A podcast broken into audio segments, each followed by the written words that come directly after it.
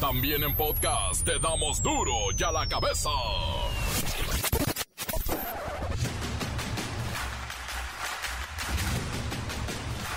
Jueves 7 de julio del 2022, yo soy Miguel Ángel Fernández y esto es duro y a la cabeza sin censura. Durante la mañanera de hoy, Pablito Gómez, con su calma y su parsimonia, y es titular de la Unidad de Inteligencia Financiera, dijo que se detectaron transferencias millonarias entre el 2019 y 2021 a favor de Enrique Peña Nieto Fiu Fiu. Registra la Secretaría de Salud 31.116 nuevos casos de COVID en 24 horas. La ocupación hospitalaria aumentó a 12%. Esto se está complicando, cuidado. De las 8.000 empresas de seguridad privada que operan a nivel nacional, alrededor del 50%, o sea, 4.000, con 800 mil empleados son patito. Trabajan en la informalidad o están en alguna irregularidad, pero pues no hay quien los regule. Siete de cada diez elementos de la Guardia Nacional no está certificado ni para ser policía. 80% de los elementos cobran en otras dependencias como la Secretaría de Marina o la Secretaría de la Defensa Nacional. O sea, ¿son o no son? ¿O qué son? La precariedad laboral está estancada en México. 70% de las personas trabajan sin un ingreso suficiente para superar el umbral de la pobreza y 6 de cada 10 mexicanos trabajan sin afiliación al Seguro Social. Y estos datos, estas cifras, no se mueven desde el 2005. Ya va para 20 años. La Fiscalía General de la República imputó a Víctor Garcés, exdirectivo de mi máquina del Cruz Azul, por andar de delincuente organizado y lavador de dinero. Víctor Garcés en el bote. El reportero del barrio nos dice que más que una alerta es una hipocresía que Washington advierta a sus ciudadanos sobre la peligrosidad en Baja California. Escúchenlo y sabrán por qué. La Bacha y el Cerillo tienen las dudosas prácticas del fútbol africano donde los partidos quedan con marcadores imposibles de creer. Pero cuando digo imposible es imposibles, marcadores de ensueño que no, no son reales. Hay chanchullo. Comencemos con la sagrada misión de informarle porque aquí no le explicamos las noticias con manzanas, aquí se las explicamos con huevos. Llegó el momento de presentarte las noticias como nadie más lo sabe hacer. Los datos que otros ocultan, aquí los exponemos sin rodeos. Agudeza, ironía, sátira y el comentario mordaz. Solo el duro y a la cabeza. ¡Arrancamos!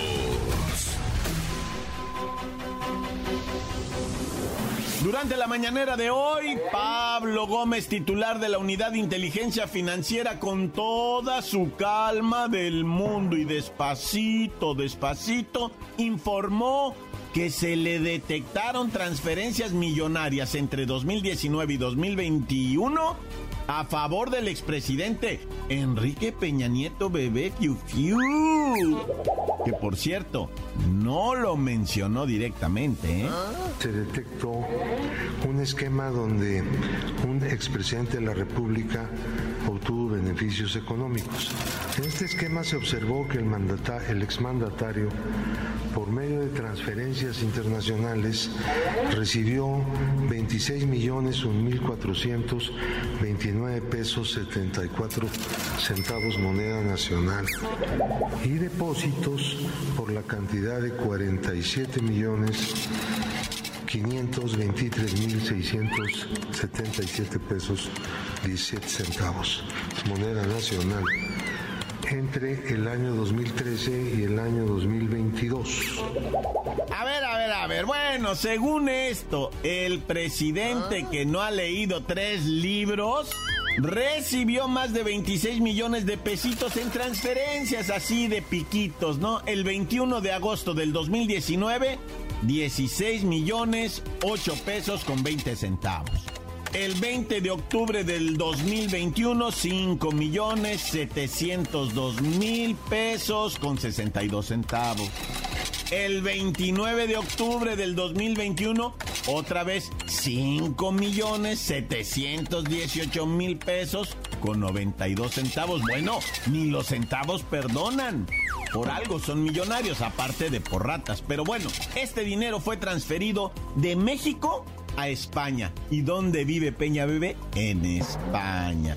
Todo esto por un familiar del exmandatario, parece ser que es una hermana, una cosa así. Y la Fiscalía General de la República, bueno, esto es de risa, ya abrió una carpeta de investigación contra Enrique Peña Nieto. Pero está Gers Manero en la Fiscalía General de la República. Mi Peña Bebé puede estar tranquilo, no tiene de qué preocuparse. Tortuguerts no va a ir por él nunca. ¿O sí? De las aproximadamente 8 mil empresas de seguridad privada que operan a nivel nacional, alrededor del 50%, 4 mil, con 800 mil empleados, son empresas patito, empresas de seguridad patito, es decir, ah. trabajan en la informalidad o están fuera de toda regularidad. Vamos a platicar con el tenientito Garrison, ex militar y ahora director de esta empresa de seguridad que aparecen y desaparecen y en algunos estados están con armas de fuego, carros blindados y en otros, bueno, ni resorteras. Tenientito, ¿no hay una ley que los regule? Tardes, mi jefe. Primeramente aclarar que no soy el tenientito. Soy el general de división, comandante Nonito a sus órdenes, jefe supremo del Regimiento de Seguridad Privada, similares y conexos de la República Mexicana, a sus órdenes. Y mire, yo una vez le respondo la pregunta. No hay ley que nos obligue a nada, pero no quieren aprobar la Ley General de Seguridad para homologar estos permisos y darle mucho marco legal y regulatorio a nuestras agrupaciones andamos como nos da la gana, sueltos. Entonces, por eso el 50% de las empresas dedicadas a la seguridad son patito. No es que yo quiera decir que sí, pero sí, como quien dice, se puede incluir en todo tipo de irregularidades, ya sea por falta de capacitación, sistemas de control de confianza, falta de prestaciones, pago de impuestos y la verdad es que no nos hacen nada. Hacemos lo que nos da la gana. y la mitad somos patito. o sea que deberíamos de contar incluso con una cámara de la industria de seguridad para que todos los informales se sumen a la formalidad. Sí, eso estaría bueno. Con eso sobre y basta, mi comandante. Así mero. Es como se evitarían problemas y sobre todo, evitar que en cada estado hagamos lo que nos da la gana. Por ejemplo, en Chihuahua, el personal de seguridad privada puede andar con pistola, puede traer escopetas o a la visconversa. En el Estado de México no se puede traer ni un garrote, ni siquiera spray de pimienta. Bueno, ni esposas, nada. Y por eso le digo, donde vayan promulgando la Ley Federal de Seguridad Privada, ahí sí podemos prestar servicio en todo el país homologado. ¡Ay, homologado! Esa palabra me la acabo de aprender. Estoy checando aquí que hay estados en donde a las empresas de seguridad privada les piden hasta 60 permisos diferentes de bomberos, de cultura, de arte, de seguridad, de no sé qué tantos permisos. Y déjeme decirle que vamos a seguir creciendo. La sociedad anda en busca de quien los proteja de los criminales que actúan impunemente. Pues ya sabe que nadie los va a agarrar. Les andan dando nomás de abrazos y besos, bueno, y apapachos. Y ya me voy. Ya llegó la patrona. Déjeme le levanto la pluma. Le voy a abrir la puerta y le voy a ayudar a descargar el mandado. Esa es una chambita que tengo extra. ah, dicho Ya. Un, dos, tres, cuatro. Un, dos, tres. Levantar la pluma. Jefa, buenas tardes. Bienvenida. Ándele, ándele, mi general de división. Usted siempre heroico, levantando la pluma en la caseta de alguna unidad residencial donde llegó la señora, la patrona. y usted le va a ayudar con el mandado. ¿Qué detalle? Bueno, en un análisis profundo entendemos que estas empresas de seguridad son de cuidado, mire, manejan también el sistema de blindajes, rastreos vehiculares de GPS, brindan seguridad al autotransporte de carga y particulares como son los camiones de bimbo, sabritas que necesitan ya ser protegidos porque hasta ellos están siendo víctimas cruelmente de una imparable delincuencia. Todo esto tiene que ser regulado por una ley que le hacen llamar, sin que exista todavía, la Ley General de Seguridad Privada a nivel federal. Son cerca de un millón de personas las que trabajan en este ramo de la seguridad privada y bueno, no tienen garantías. Encuéntranos en Facebook, facebook.com, diagonal duro y a la cabeza oficial. Estás escuchando el podcast de duro y a la cabeza. Síguenos en Twitter, arroba duro y a la cabeza. Y no olviden visitar nuestra página de Facebook Duro y a la cabeza con el podcast, claro, también en Twitter, oficial Duro y a la cabeza. Duro y a la cabeza. El reportero del barrio nos dice que más que una alerta es una hipocresía que Washington advierta a sus ciudadanos sobre la peligrosidad en Baja California. Escúchenlo y sabrán por qué.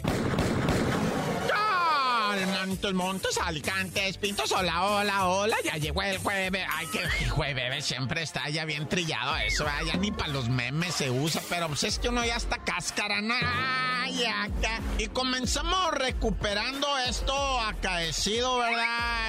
fíjate, te traigo una primero del Salvador, donde dice Bukele, el presidente Bukele, que está combatiendo, así le llama él, ¿eh? No lo puse yo, él dice, estamos combatiendo a los maras salvatruchas, dice, y no son angelitos, ah. son el mismo demonio.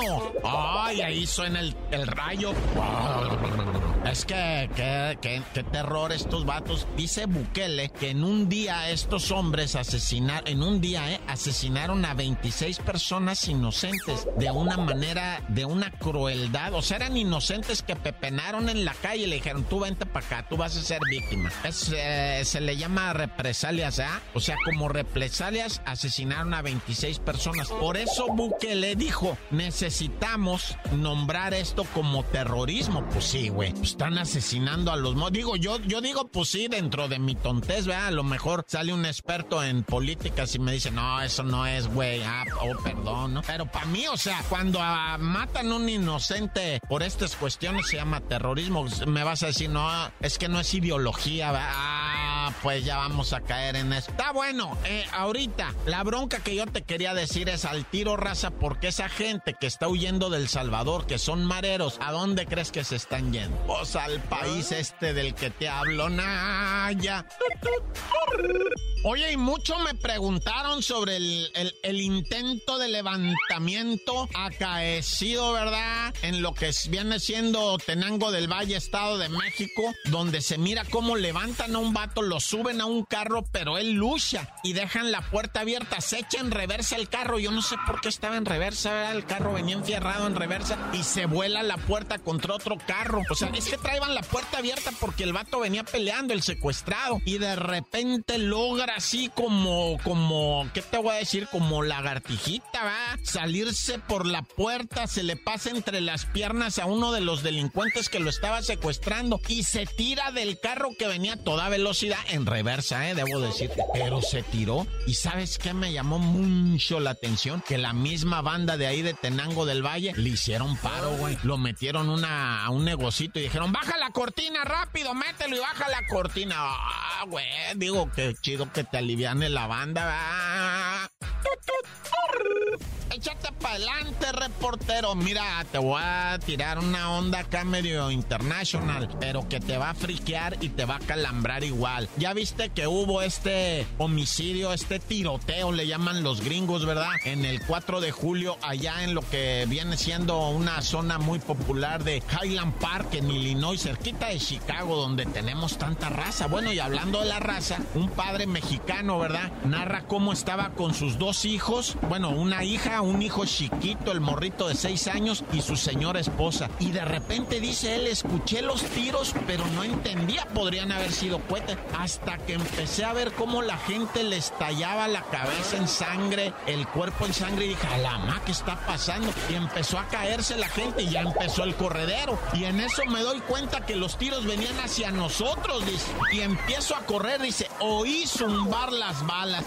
Quise romper el vidrio de una, un, local para meternos, dice. O sea, intenté hasta con el cuerpo, choqué sobre el vidrio, el vidrio me botó, seguramente era blindado, pero no sabía dónde ocultar a mi niño cuando me doy cuenta ya había yo perdido a mi mujer, ya había yo perdido a mi hija, me refiero no los perdido de vista, ¿va? Entonces para buscarlas, agarró al chamaquito de seis años y lo metió a un contenedor de basura, le cerró y le dijo, no te salgas. Bueno, primero le dijo, no te salgas y luego le cerró, ¿va? Y empezó a buscar a la familia desesperadamente, por allá miró a la hija, fue, la recuperó, ¿verdad? En el piso arrastrándose, güey, dice el vato. Vámonos hacia el contenedor a su señora. La señora estaba desesperada buscándolos a ellos, pero no sé cómo es que ya se había cruzado hasta de calle la señora, va. Pero en medio de ese tiroteo hubo 70 disparos. Casi todos atinaron en el cuerpo de alguien porque fueron 36 eh, heridos, 7 muertos, son 40. Le erró a 20, no. O sea, fue una locura.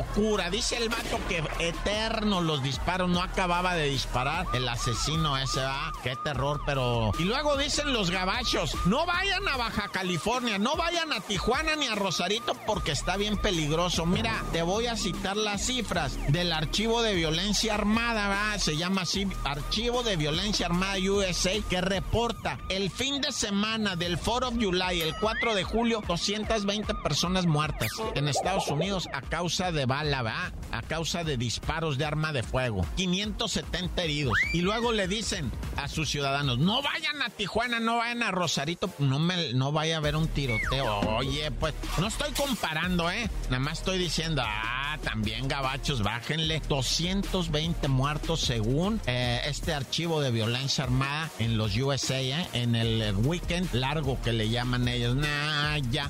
¡Corta! La nota que sacude. ¡Duro! ¡Duro ya la cabeza!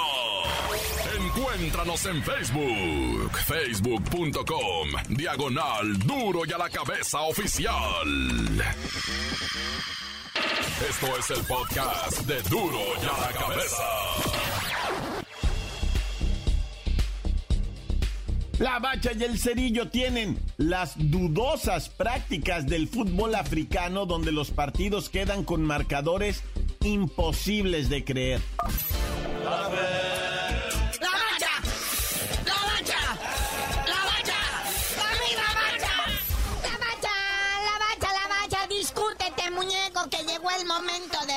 Premundial femenino. Ay, damas féminas del sexo femenino, en ustedes va la honra de este país, ya que ni la sub-20 ni la selección mayor, nadie. Pero pues Hoy se juega la segunda fecha de esta ronda final, el premundial femenino con CACAF W, que otorga cuatro lugares para el mundial femenil y dos para las olimpiadas, ¿verdad? Espérame, espérame, ¿qué significa con CACAF W, güey? No,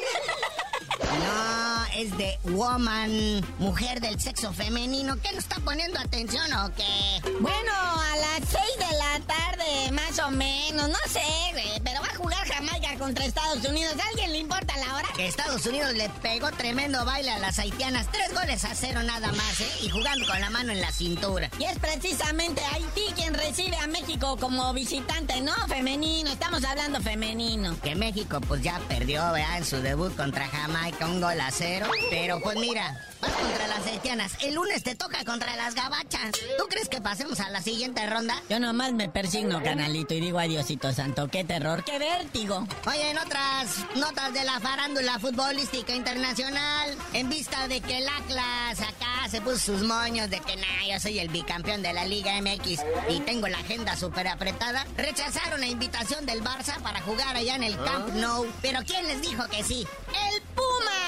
Que trae el sueño de la internacionalización y convertirse en un club reconocido mundialmente porque pues, le sale al toro a todos lados. Se va a enfrentar al Barça. ¿eh? ¿Qué tal? Y allá en Barcelona, el duelo sería el domingo 7 de agosto a las 8 de la noche, hora local allá de Barcelona, no de aquí, ¿da? Y pues se tiene que regresar el Puma de volada para ponerse a entrenar porque regresando de ese compromiso tiene el clásico chilango contra el AME. ¡Qué nervios! ¡Qué manera de vivir intensamente la de estos pumitas! Digo, con cariño, pumas, pues. Oye, y el Atlas alegó que problemas de, de, de, agenda, que no sé qué. El pueblita eh, de volada le dijo al Puma, no le hace muñeco, mueve tu juego, usted vaya y, cumpla. Aquí lo esperamos, ¿verdad? Sí, porque hubo que ajustar agenda de la Liga MX. Iba con el Puebla ese fin de semana, pero se van a calmar y luego regresando de ser goleados por el Barcelona, digo, en un supuesto A, pues van a ser goleados por el AME. ¡No, ya! Oye, carnalito, hay escándalo internacional en el fútbol. ¿Ah? No, no es eh, el Vasco amañando partidos en España. Ahora viene la Legión Africana haciendo un lado a todo mundo. Investigan por supuesto amaño de partidos en África. Dos partidos. Uno que terminó 95-0 y el otro 91-1. No, prácticamente hacían un gol por minuto. No, bueno. O sea, eran partidos por el ascenso allá en la Sierra Leona. Dicen que en uno de los partidos el árbitro a, medio tiempo dijo, no, esto ya va 70-0, yo ya no puedo con esto y se fue. Es una burla, pues ¿cómo? Entonces, ¿de tanto quieres que haya estado? A, partir de los cuantos goles te hubieras dado cuenta que esto estaba amañado, carnalito. A partir de que ya iban apenas 5 minutos y llevan 20-0, pues no, ma, ¿cómo? De veras, ¿eh? es que dicen por aquí, no, no, es que para ascender estos equipos tenían diferencia de goles de 18. 18, no 90 también no se manchen. Lo que me parece extraño, pues el de 95-0 lo entiendo, pero el que acabó 91-1, o sea que todavía hayan ido a hacer el gol de la honra los otros. No, bueno, eso es dignidad, muñeco. Eso es dignidad. Y eso fue en la Sierra Leona. En Sudáfrica, en junio hubo un escándalo parecido. Fíjate cómo dice la nota periodística. Club logra ascenso por 41 goles, necesitaba 18 y gana 59-1. No bueno. Y aparece otra vez el color del valor del gol de la honra, ¿no? Pero, ay, carnalito, de veras, todavía tienen que investigar si fue a baño, por favor. Pero, pues bueno, pues en vista de estos hechos, pues nuestro fútbol mexicano no está tan mal, ¿verdad? No, pues estamos en la gloria, muñeco. Ya tú no sabías de decir por qué te dicen el cerillo. Hasta que se despejen las dudas sobre el fútbol africano, les digo.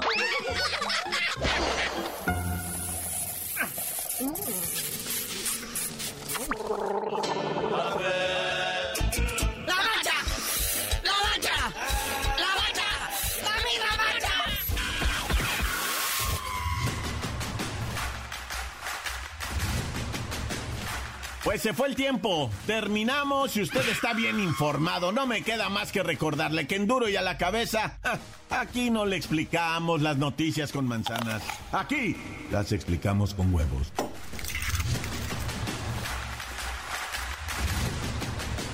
Por hoy el tiempo se nos ha terminado.